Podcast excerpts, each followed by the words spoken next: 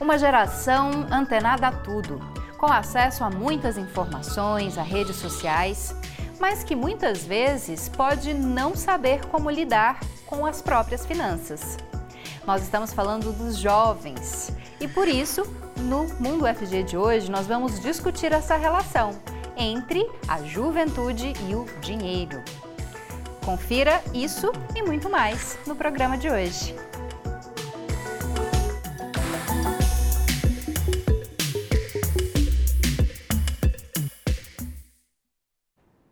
Boa tarde para você que nos assiste na TV UFG e também pelo YouTube.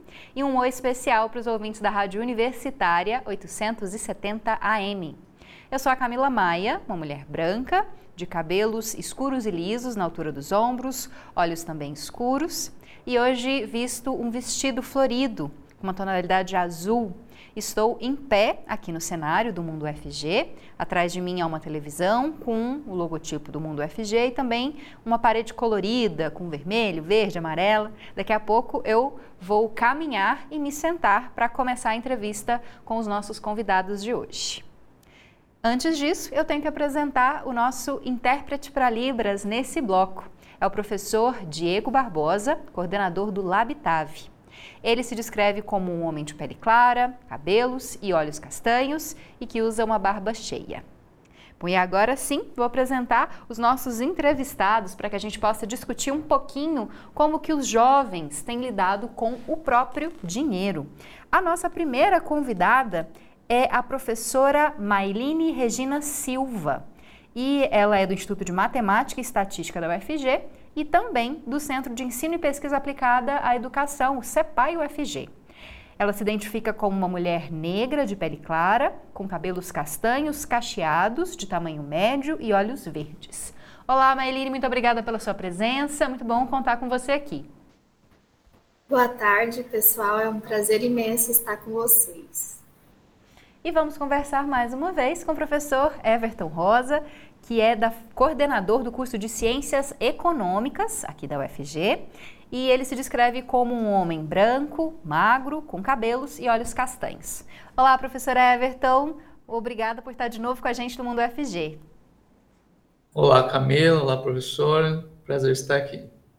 Vou começar com uma pergunta bem simples para a gente tentar identificar o cenário primeiro antes de falar sobre outras questões mais voltadas né, para o mundo financeiro, que é qual o perfil dos jovens hoje quando a gente fala de é, lidar com as próprias finanças? Esse jovem né, da casa dos 20 anos, que muitas vezes está entrando no mercado de trabalho, muito antenado, com muitas informações, mas também com, às vezes, muitas tentações. Né? Vou começar com a professora Mailine. Professora, qual que é o perfil desse jovem? É, o, esse jovem, ele está ali permeado das influências da rede social, das redes sociais em geral, né? Então, permeado de elementos que geram é, processos de consumismo. Então, a gente precisa ficar muito antenado é, em lidar com a organização financeira é, devido às grandes demandas do mercado, né? Nesse processo de consumismo da sociedade. E isso é, vem aumentando a cada dia com o processo da, é, das redes sociais na vida desses jovens. E aí o perfil vai ser em torno aí de uns o final da adolescência, né, para o início da juventude, é, entrando no primeiro emprego, principalmente. Uhum. Professor Everton, o senhor quer acrescentar algo para falar desse perfil, né, de juventude e finanças, né, e dinheiro, que em qualquer idade às vezes é difícil se organizar. Imagino que então para a juventude é mais difícil ainda, né? Oi, é, eu ia, ia fazer esse esse complemento, né, que não está fácil para ninguém, né? então, para os mais jovens acaba tendo uma os mais jovens se deparam né, com uma situação financeira de transição, né? Eles estão né, nessa transição para a fase adulta, ah, estão né, estudando ou estão trabalhando, né? Vou até falar um pouco mais disso. né? Uhum. Mas a gente utiliza algumas categorias, né? E uma das categorias importantes vem da vem do próprio IBGE, né? Na pesquisa da PNAD, que eles gostam de olhar o perfil desse jovem de 15 a 29 anos, né? E aí, só para dar um número aqui, né?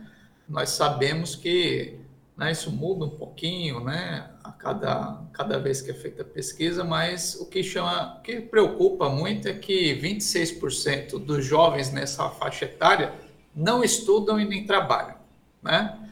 Ah, temos aí 37% trabalham, né, estão ocupados de alguma forma, 26 estudam, né? Uhum. Uh, 11% estudam e trabalham, mas esse contingente de 26% que não estudam e não trabalham é algo assim a se preocupar. Preocupa no Brasil, preocupa na América Latina, alguns países da Europa, né? Que é um uhum. percentual bastante elevado, né? Então, vamos, vamos ver como é que a gente trata disso na perspectiva aqui das finanças, já tendo esse número, né? Que mais de um quarto não estuda e não trabalha. Isso quer dizer também que cerca de um quarto não tem uma renda fixa, né? Que geralmente dependem de outras pessoas, né, financeiramente. É, vamos, vamos colocar assim: se somar então quem não estuda e não trabalha com quem só estuda, é mais da metade desses jovens aí, né, precisam de algum terceiro para uh, ah, financiar decisões de gasto, né, uhum. próprias deles, né. Bom, professora, e um outro dado que a gente tem aqui é que 19% dos jovens aí entre 18 e 24 anos, eles estão endividados. Queria que a senhora falasse um pouquinho disso, né? Por que tantos jovens, 19%, já endividados. A gente sabe que no contexto geral, como o professor também destacou, o brasileiro está mais endividado por causa né, de questões econômicas que a gente tem passado, mas já começar a vida financeira, a vida é, no mercado de trabalho endividado, complicado, né, professora? Sim, exatamente, né? É, vale ressaltar o que o professor falou sobre as problemáticas do nosso país e do mundo como um todo, principalmente depois desse longo período de pandemia, as questões econômicas, né, deram um, uma boa balançada e isso liga diretamente é, a esses jovens que estão se endividando. Então, as relações de consumo, as relações com o próprio dinheiro, como lidar com as questões é, de cobrança também dos próprios grupos sociais em ter é, o tempo todo e a gente busca dentro de um processo educativo na escola trabalhar com as questões financeiras dentro principalmente da, da matemática com um processo de conscientização desse consumo né, e as relações com a vida como um todo. Bom, professor Everton, já falando sobre essa questão, né, de, é, da questão do mercado de trabalho, né, a gente também tem um mercado de trabalho para esses jovens que estão né, empregados e muitas vezes subempregados, né, uh, muitas vezes sem carteira assinada, como há um grande número de pessoas no Brasil, e também com uma média salarial menor, né, com poder aquisitivo uh, já também Uh, reduzido né, em função da inflação, em função da alta uh, de preços. Isso também prejudica né, para o jovem conseguir se organizar. E não só o jovem, mas qualquer pessoa, né? Mas como a gente está destacando aqui a questão dos jovens, né? Para já começar essa vida financeira, muitas vezes, sem sobrar salário no final do mês. É, esse é o ponto para todo mundo, de novo, né? Não só para o jovem. É que a gente acaba tendo um viés, né? talvez pela, pelo tipo de país que a, gente, que a gente vive, de acreditar que os problemas financeiros né, derivam talvez de uma falta de estrutura financeira, de educação financeira. Né? Estudar sempre é bom, né? Uh, agora, dito isso, a gente tem que, assim, as principais causas, né, é, macroeconômicas para o endividamento, para a inadimplência, é de fato o desemprego. Né? Então, se a gente utilizar até pesquisas aqui do próprio Serasa, né, uh, ele, eles destacam a, a, principal causa né, uh, o endividamento né, é o desemprego, representa 40% das causas. Né? Uh, falta de organização, acho que essa é a, a parte importante, né? Uh, também 17% da, das causas. Então, é, fica muito nítido que para as pessoas terem educação financeira, você tem que ter uma renda, né? E esta renda não pode ser simplesmente para atender as necessidades básicas. Então, a gente está num país muito desigual, então, assim, fazer dinheiro sobrar para boa parte da população não é realidade. Na verdade, o que é realidade de boa parte da população é complementar a renda com alguma facilidade de crédito para despesa do dia a dia. Então, assim, as pessoas acabam tendo uma educação financeira do, parte, do ponto de vista da gestão da dívida dela, né? Ah, digerir essa dívida e ah, tentar o máximo possível quitar essa dívida para continuar sempre no circuito do, do endividamento, né? De forma sustentável. E assim, a gente gostaria de ver, né, uma educação financeira em que as pessoas estão gerindo ativos, né? Fazendo uma, uma previdência própria, né, para sua vida, fazendo aplicações financeiras. Só que para isso a gente tem que percorrer um, um longo caminho, que é o que assegurar vida digna para todo mundo, trabalho e renda. Isso aí ainda, infelizmente, está distante de, de acontecer. Sem uma renda digna, com trabalho ah, digno, estável, não, a capacidade de poupança é muito reduzida da população. Né? Uhum. Então, a inserção financeira acaba sendo o quê? Prioritariamente pela dívida e não pelas aplicações financeiras. Né? Professora Marlene, já que tanto você quanto o professor falaram dessa questão da educação financeira, né? Pensando nesse grupo de jovens, que infelizmente é pequeno, né? Que está empregado, que tem uma renda, mas que muitas vezes não consegue ainda se organizar direito. É, o que, que você poderia dar como dicas, assim, né?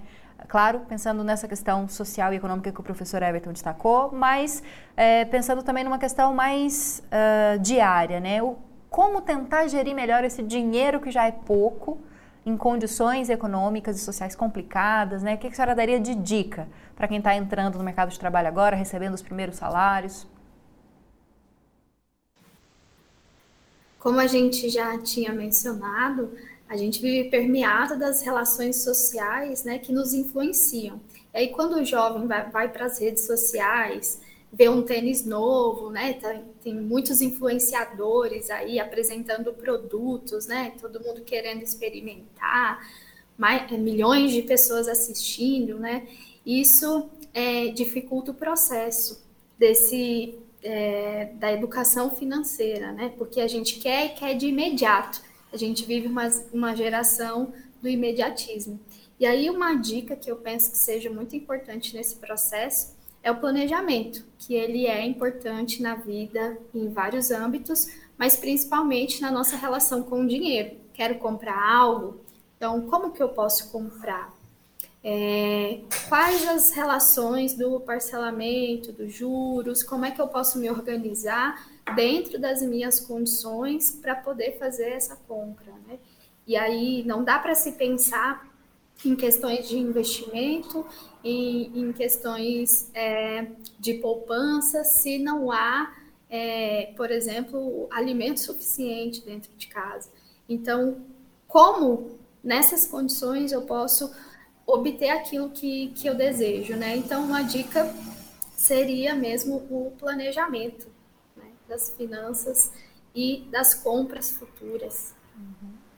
Professor Everton, o senhor citou uma coisa interessante que as pessoas têm planejado, eu não sei se eu vou conseguir repetir o que o senhor disse, tá? Me corrija se eu estiver errada, que as pessoas vão se organizando no seu endividamento, né? Vão usando crédito para pagar coisas muitas vezes essenciais e vão se organizando nesse endividamento progressivo. O senhor acha que também esses modos de pagamento mais facilitados, o aumento do consumo pela internet, né, das possibilidades de compra pela internet, também são fatores que são complicadores dentro desse cenário já economicamente difícil em que a gente vive? É, não, você colocou bem, foi exatamente isso que eu coloquei, que a inserção financeira da, das famílias, né, do jovem, tem acontecido mais pelo espectro do endividamento do que pela posse de ativos, né? porque a renda é baixa, a condição socioeconômica é muito desigual. Então, uh, o que, que as pessoas vão fazer? Vão gerir o cartão de crédito, que é uma dívida caríssima. Né? Mas qual que é a questão? Sabe que tem que pagar a fatura, tem que estar em dia com a fatura para não perder o acesso a essa facilidade financeira que complementa é, para muitas para muitos jovens, para muitas famílias complementam as despesas do mês, né? E para outros é o que permite, né, a, adquirir aquele produto, aquele serviço, né? Fazer aquele gasto a mais de tempos em tempos. Então, a, essa gestão acaba sendo, né, por uma inserção financeira de endividamento do que uh, de uma renda, né, vultuosa que você consegue poupar e aplicar. E aí, acho que hoje eu tô, tô muito sensível com os jovens, né? nesse, nesse programa de hoje, é, porque assim, né? É, o que, que tem acontecido, né? Então, assim, nós construímos, né, um sistema, né, estamos vivendo nele, em que a gente estimula o endividamento, né? A gente estimula o endividamento, estimula as experiências através do consumo, né, da aquisição de bens e serviços, né? Ah, então, assim, e né, nunca podemos esquecer que né, somos animais sociais, então a gente copia, emula o comportamento, a gente quer, quer estima do, dos nossos colegas, do nosso grupo. Então, o, o que, que acaba acontecendo, sobretudo para o jovem? Né? Ah, há padrões de aceitação que exigem, a, a, a, na falta de um termo melhor, algum nível de ostentação, de demonstração do padrão de consumo. E muitas vezes o padrão de consumo é descolado da realidade da renda. Né? E aí, o que, que eu daria de dica para o jovem? Né? E esse é um, é um ponto, assim, que é de reflexão para todos nós, né? Até que ponto é, o que eu estou consumindo, né, os compromissos financeiros que eu estou fazendo, é para algo que eu realmente nesse, necessário para para ter uma boa vida, né, é, resolver as necessidades básicas que eu tenho, até que ponto é simples ostentação, né? Simples busca de validação. E aí aquela questão, né, com os jovens, eles estão todos no processo de aprendizado, e um dos aprendizados, né, não sei se já parar para pensar, os jovens passam tanto tempo estudando, né? Por que, que passa-se tanto tempo estudando? É muito tempo estudando para saber como que se vive nessa sociedade, né? E, e, e é essa que é a questão. Os valores, infelizmente, né, muitos dos valores são, de fato, tal como a professora colocou, é do consumismo, né? É a exposição da sua posição social pelo seu padrão de consumo. E aí, como é que faz isso num país extremamente desigual?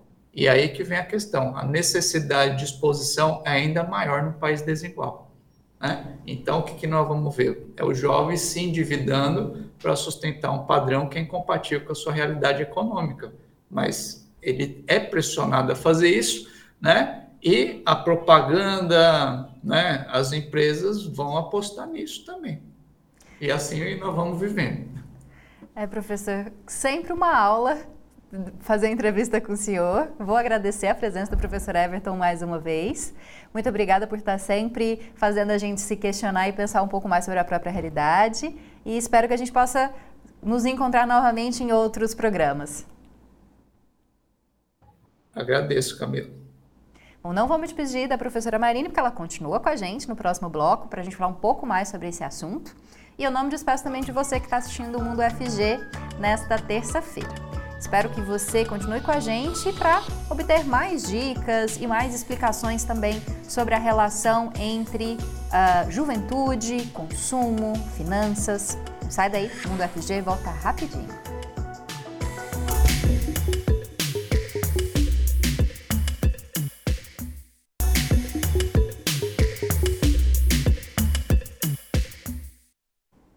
Estamos de volta com o Mundo FG dessa terça-feira.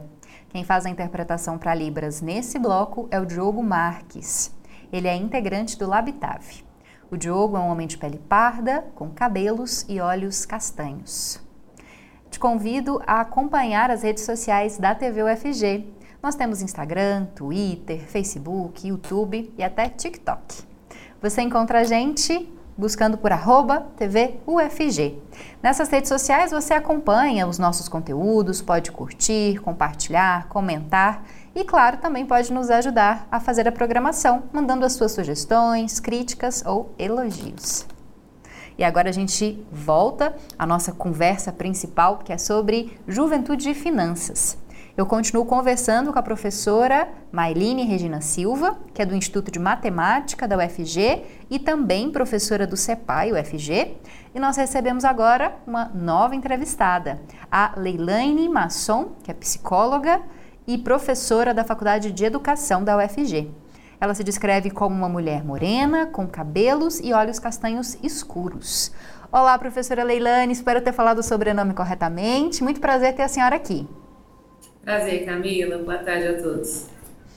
Bom, vou falar rapidamente aqui com a Mailine, depois passo a palavra para a Leilane.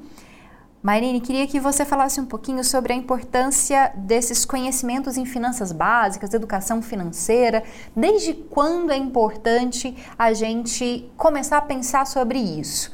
Tem um senso popular, um senso comum aí de muita gente que coloca até em memes, né? Ah, eu saio da escola sabendo tal fórmula, mas eu não aprendi a fazer gestão de finanças, eu não aprendi a declarar imposto de renda, por exemplo, que são coisas muito é, do nosso dia a dia que são importantes, né? É importante que as crianças tenham aula de educação financeira, que as crianças aprendam, mesmo que não tenham né, dinheiro, aprendam a lidar com finanças desde cedo. Explica pra gente. Bom, a gente tem é, desde de a infância, né? A escola é um espaço para a gente produzir conhecimento científico e compreender a nossa sociedade, as relações humanas que existem na nossa sociedade. Então, lidar com a educação financeira é um modo de pensar a sociedade, de conhecer a sociedade. Então, é muito importante a partir desse, desse fator. E aí a gente não tem uma idade certa de, de quando começar, né? Mas a gente pode lidar com essas, com essas questões desde os anos iniciais, desde a educação infantil, conhecendo o nosso dinheiro, sabendo, é, conhecendo a monetização, aprendendo, por exemplo, o significado da nossa moeda, né? Por que, que existem animais nas nossas notas? São animais que estão em extinção ou já entraram em extinção. Então, a gente pode promover o debate a partir desses processos iniciais, é, principalmente conhecendo a nossa moeda. Bom, agora eu vou passar a palavra para a professora Leilane. Professora, no primeiro bloco nós estávamos falando muito da questão do desejo né, de consumir algo, uh, de ser aceito por uma comunidade. Né? O professor Everton até falou da questão da validação, né, de muitas vezes consumir algo que não é necessário, mas por uma questão de se sentir parte de um grupo, né, se sentir uh, dentro de uma comunidade. Existe esse lado emocional quando a gente fala da relação com o dinheiro, né? A gente precisa, além de ter um conhecimento financeiro, também ter uma inteligência emocional para conseguir lidar bem com o nosso dinheiro, principalmente os jovens, né? Professora, o áudio está desligado.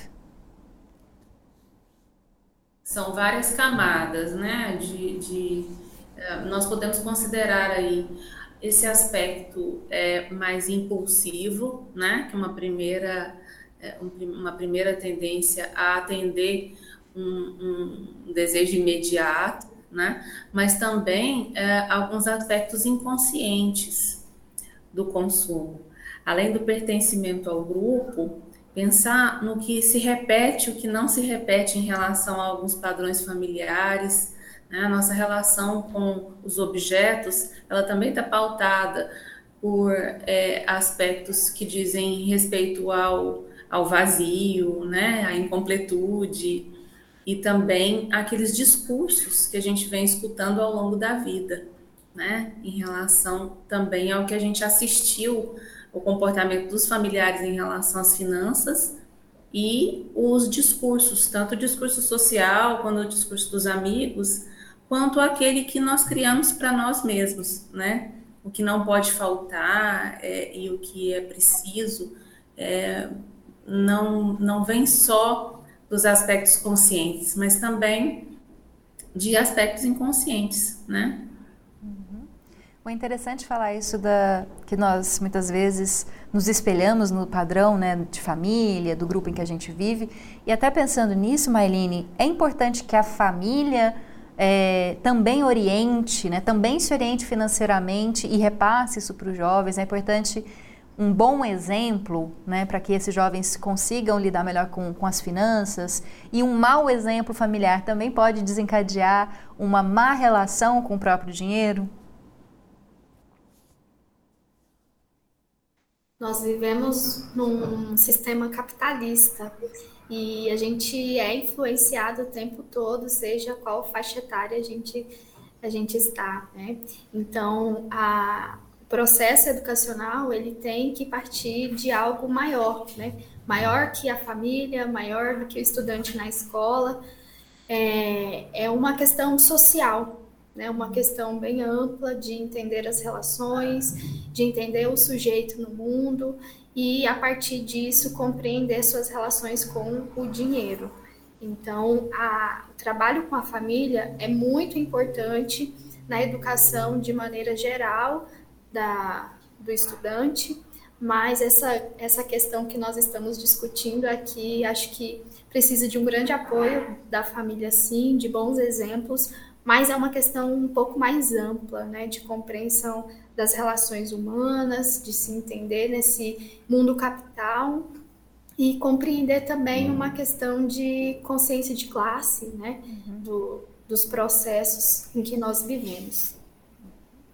Bom, Leiliane, você falou dos impulsos, é, né, muitas vezes do consumo uh, não tão refletido, né? dessa coisa do jovem ser mais impulsivo, né, dos desejos serem mais imediatos.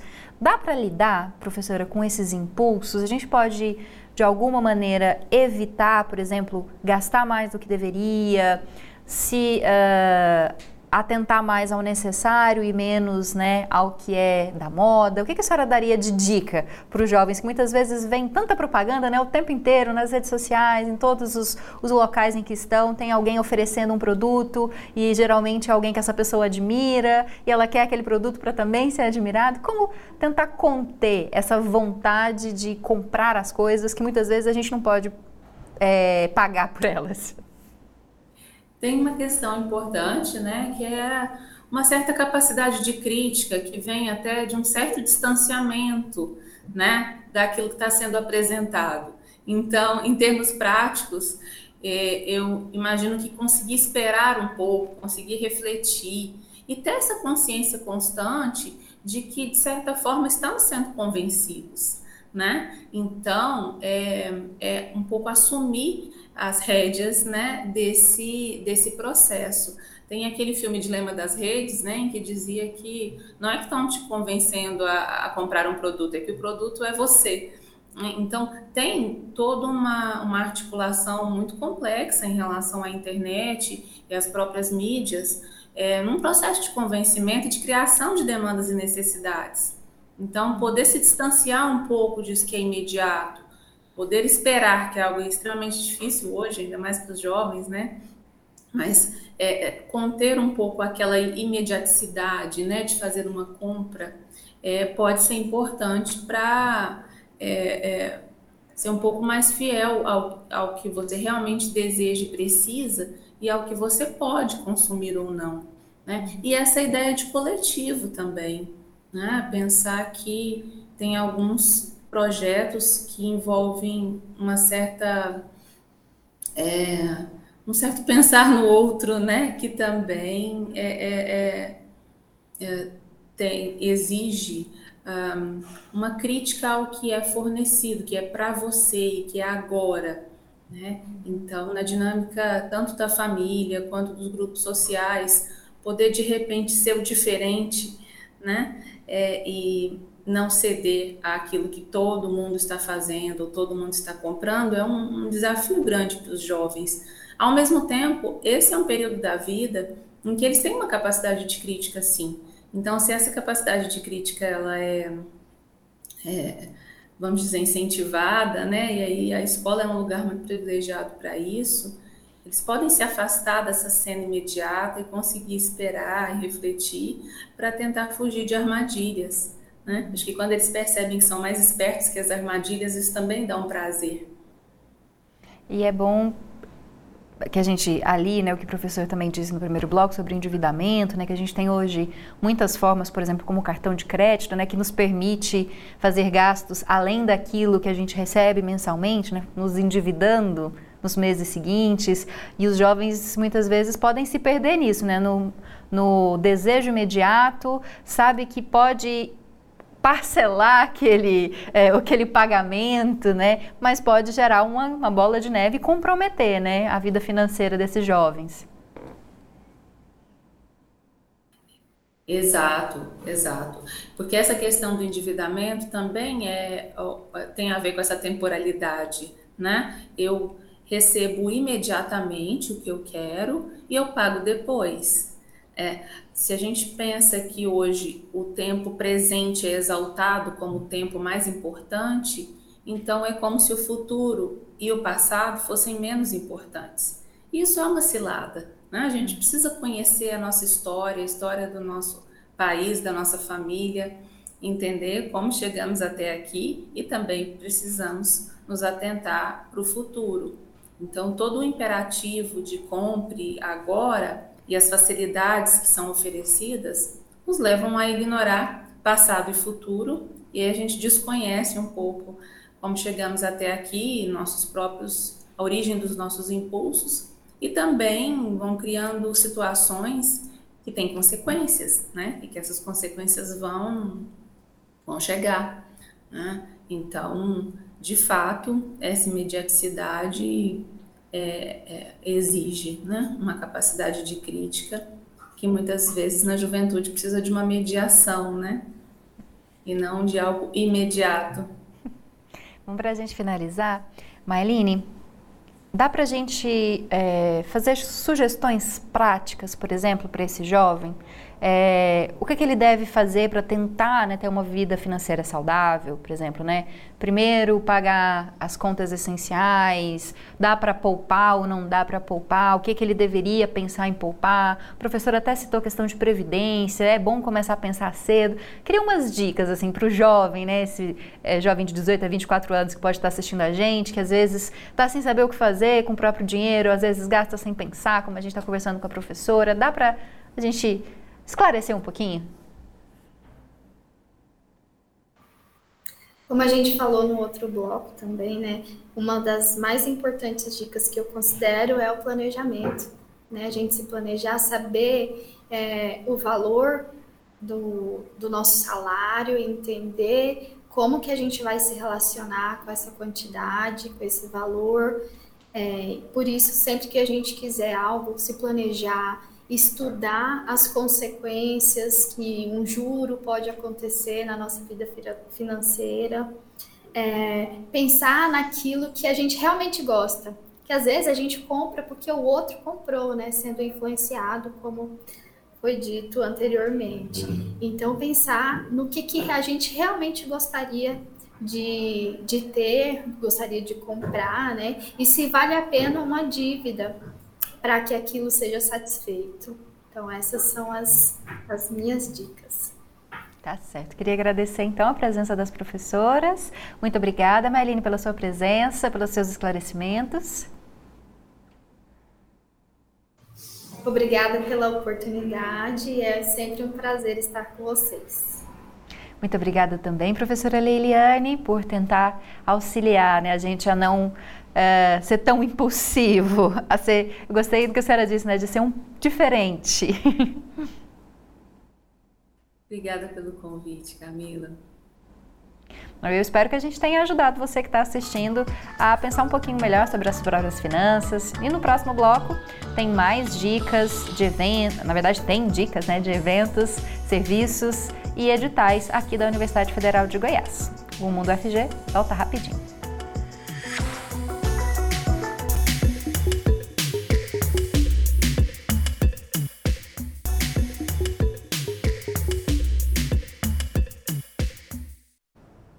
O 29º Congresso Nacional de Estudantes de Engenharia Mecânica será realizado em Goiânia, em junho do ano que vem. Mas a, o período de inscrições de trabalhos já está aberto. E é por isso que nós vamos conversar com a professora é, Andréia, perdão, eu vou pegar o sobrenome dela aqui, Andréia Nascimento, que é da Escola de Engenharia Elétrica, Mecânica e de Computação aqui da UFG, que vai nos contar um pouquinho mais sobre esse congresso. A Andrea se descreve como uma mulher mestiça, de japonesa, com cabelos castanhos lisos e que usa óculos. Olá, Andréia Nascimento, muito obrigada pela sua presença. Bem-vinda ao Mundo UFG. Obrigada pelo convite e aproveitar e convidar vocês todos né, para o CREM, que é um congresso nacional de estudantes de engenharia. É, abrange engenharia mecânica, engenharia elétrica, computação, engenharia de produção, transportes, inclusive as demais áreas, que é matemática, física, química. Bom, Andréia, eu vou é, pedir para você falar para a gente desse período de inscrição. Né? O evento ainda demora a acontecer em junho do ano que vem, mas quem está interessado em participar já pode buscar informações para se inscrever, né? Como ouvinte, inscrever trabalho, como é que funciona, Andréia? Tem duas modalidades de inscrição. A inscrição com a submissão do trabalho e a inscrição como ouvinte. A inscrição para a submissão do trabalho, é, ela já está aberta e nós estamos recebendo trabalhos completos até o dia 6 de janeiro, que é a primeira chamada do, do envio da submissão desse artigo. Aí, para a inscrição, o pagamento da inscrição, ele tem dois prazos. Tem o prazo até o dia 15, antes do dia 15 de maio, uhum. e após o dia 15 de maio. Tem uma diferença de valores. Hum, bacana. Bom, e estudantes de todas essas áreas que a senhora falou podem participar, é, podem apresentar em trabalhos em diferentes perspectivas, né, estudando diferentes áreas aí da engenharia. A senhora citou até a matemática, né? Conta mais para gente. Sim, esse congresso ele é bem amplo, né? Então ele está aceitando trabalho em várias áreas temáticas, desde combustão, a própria área de designer, educação a dinâmica dos fluidos computacional, a parte experimental, a parte de aeronaves. Então, é, é muito amplo e eu até peço para os interessados entrar no site do CREEM uhum. e verificar as áreas temáticas. Sei até que tem o um Instagram também, né, professora? É, Sim, que as pessoas podem buscar. A senhora sabe, fala para a gente, vai aparecer aqui na nossa tela, mas se a senhora puder também dizer para os nossos ouvintes, se a senhora quiser, eu estou aqui na mão, posso falar. Faz esse favor para mim. Ó, para quem está nos ouvindo pela rádio, né, ou também para quem quiser anotar, arroba creem, com dois S e M, underline ABCM. Vou repetir, arroba creem, underline ABCM. Mas aparece aqui embaixo na nossa tela também, se você quiser tirar uma foto para entrar no Instagram, ter mais informações. Para a gente finalizar, professora Andréia, qual é a importância desse evento né, uh, para os estudantes de engenharia mecânica ser realizado aqui em Goiânia? É a primeira vez que ele é realizado no estado, né? então nós temos expectativa de 450, em torno de 450 estudantes de engenharia e áreas correlatas vindo aqui para Goiás, vindo para Goiânia, conhecendo a UFG, conhecendo a dinâmica do Campo Samambaia e como vai ter muitas palestras, nós estamos contando com a palestra de Embraer, Bosch, empresas que já têm um, um ramo bem vastos aí de absorção de nossos alunos como estagiário e depois como trainees e como engenheiros, né? É, elas vão ter essa aproximação da universidade, da UFG, conhecer a UFG e os nossos alunos e a gente poder receber pessoas do, de todo o Brasil para conhecer o nosso, nosso campus. Tá certo, professora, muito obrigada. Bom evento para vocês em junho. Com certeza a gente vai divulgar o evento mais vezes, mas muito obrigada por já estar aqui com a gente. Eu que agradeço, Camila. Muito obrigada pelo convite. Muito obrigado a todos. E esperamos a inscrição. E a gente continua a falar sobre engenharia, viu? Porque um artigo sobre a influência de cloretos em concreto, que foi produzido por pesquisadores da Escola de Engenharia Civil e Ambiental da UFG, recebeu uma premiação no Congresso Brasileiro do Concreto. Confira mais informações agora. A pesquisa da pós-graduação em Geotecnia, Estruturas e Construção Civil da UFG foi reconhecida como melhor artigo técnico científico nacional pela 63ª edição do Congresso Brasileiro do Concreto. Eu sou Gustavo Soares, sou um jovem adulto de pele clara, tenho os cabelos castanhos escuros, uso barba e bigode. Na minha companhia, Rayane Lopes, ela que é pesquisadora da UFG e autora do artigo em questão. Rayane se identifica como uma mulher de pele clara, tem cabelos encaracolados pretos na altura dos ombros e usa óculos. Rayane, seja muito bem-vinda ao Mundo UFG e de início eu te pergunto, como que o seu trabalho foi idealizado e desenvolvido? Olá a todos, é um prazer estar aqui. Esse trabalho faz parte de um projeto muito maior, um projeto entre Furnas, ANEEL e UFG, que vem desenvolvendo trabalhos na parte de durabilidade do concreto. Então está dentro desse tema, grande tema de durabilidade, considerando a corrosão das armaduras. Maravilha. E como que na prática esse cloreto afeta o concreto? Então, o cloreto ele penetra no concreto devido a uma diferença de concentração e leva à corrosão das armaduras, que é, uma grande, é um grande mecanismo de degradação que gera muito, muitos custos, é, podendo levar inclusive ao colapso das estruturas. Então, por isso que é importante estudar ele, que é um, que é um mecanismo de degradação muito importante para poder levar um, a, a estruturas mais duráveis, né? estruturas com pelo menos 50 anos de vida. Na prática, como é que se foi o processo de pesquisa do seu artigo? O processo foi um processo experimental no meio da pandemia, então nós tivemos alguns atrasos e algumas dificuldades em relação a isso, mas no final deu tudo certo, né? Foi muito trabalho e o que foi publicado foi só um pouquinho do meu, nos meus resultados experimentais. E na sua avaliação, qual é a importância desse reconhecimento do Congresso Brasileiro do Concreto?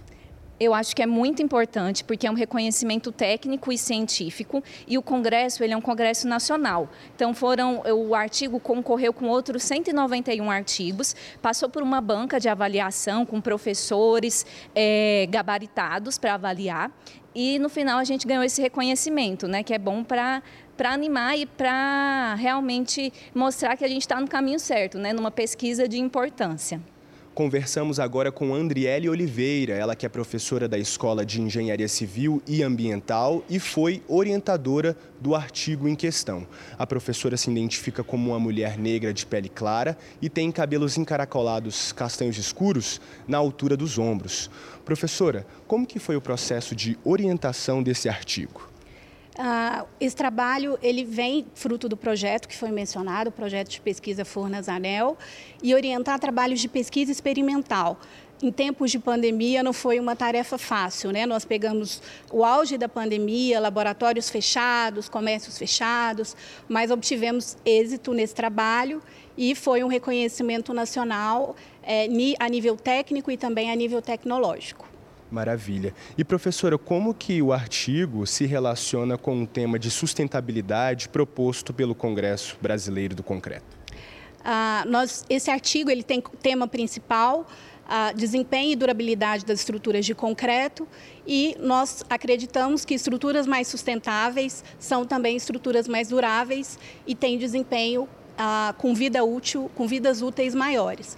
Então esse trabalho ele está totalmente inserido no tema do congresso e é o que nós defendemos, é, faz parte do grupo de pesquisa no qual eu faço parte aqui da UFG e divide comigo a orientação da, desse trabalho o professor Oswaldo Cascuto. Maravilha. Então, para você que acompanha a gente, tem interesse em ler o artigo, acesse o site da pós-graduação de Geotecnia, Estruturas e Construção Civil. Muito obrigado. E para fechar o programa de hoje, você confere algumas dicas de eventos, editais, serviços da Universidade Federal de Goiás.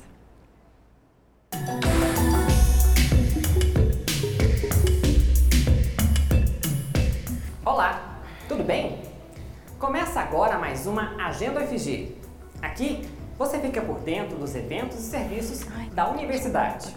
Meu nome é Igor Rodrigues e sou um homem jovem, pardo, com cabelos escuros, curtos e cacheados. E estou em um corredor de um prédio do UFG com janelas de vidro dos dois lados. E aí, vamos conferir o que está rolando no UFG?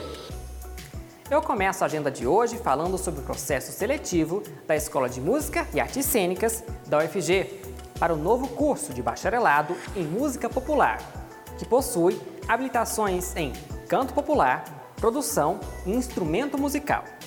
As inscrições estão abertas até às 5 horas da tarde do dia 15 de dezembro e podem ser realizadas pelo site institutoverbena.ufg.br. A sexta edição do curso de verão em genética da UFG ocorre de 23 a 27 de janeiro do ano que vem. E para participar, os interessados podem se inscrever nas vagas remanescentes do curso até o dia 9 de dezembro. Para mais informações, basta acessar o perfil do curso no Instagram, CVGUFG. Eu me despeço aqui. Essa foi a agenda de hoje. Continue acompanhando a nossa programação. Se cuida e até mais. Tchau!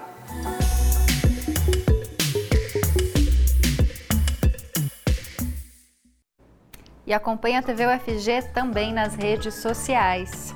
A gente tem Twitter, Instagram, Facebook, YouTube. E no YouTube ocorre a transmissão ao vivo do programa de segunda a sexta, no mesmo horário que na TV, uma hora da tarde. Além disso, os vídeos ficam salvos e você pode ver e rever em qualquer dia e horário. Você também tem um canal de comunicação com a TV UFG por meio do WhatsApp. Anota o nosso número aí ou tira foto da tela. 62 99181 1406. 62 99181 1406.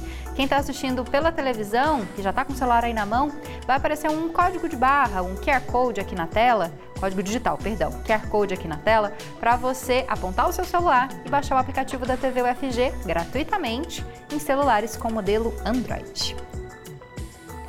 E assim eu me despeço de você, porque o Mundo UFG de hoje termina aqui. Mas amanhã tem mais, uma hora em ponto, com reprise às nove e meia da noite.